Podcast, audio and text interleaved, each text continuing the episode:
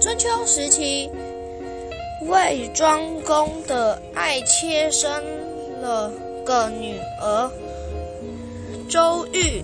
周瑜整天喜欢舞刀弄弄枪，不务正业，大夫食妾。也有的儿子叫石厚，与周瑜臭味相投，两人关系很好。魏庄公死了以后，中公子为王即位为魏桓公。此时时间因年败不。又不满周瑜的行为，便告老还乡。有一天，魏恒公到洛邑去见周王，周瑜和时候便借送行之机杀死魏桓公，吕楚夺取王位。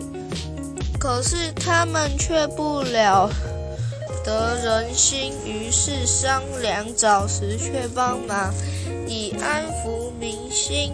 石却告诉前来求助的儿子：“请你们只要去请陈桓公帮你们在周王面前说话，得到周王的同意。”就好了。石雀却暗中写信告恒公，请他帮捉住那弑君凶手。事后汉周玉一到陈国就被抓起来了。陈王派人去问石雀怎么处置这两个凶手，石雀说。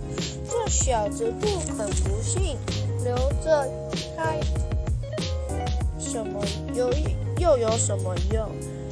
于是我成王叫人把他们杀了，然后称钻石雀的这种做法是大义切利。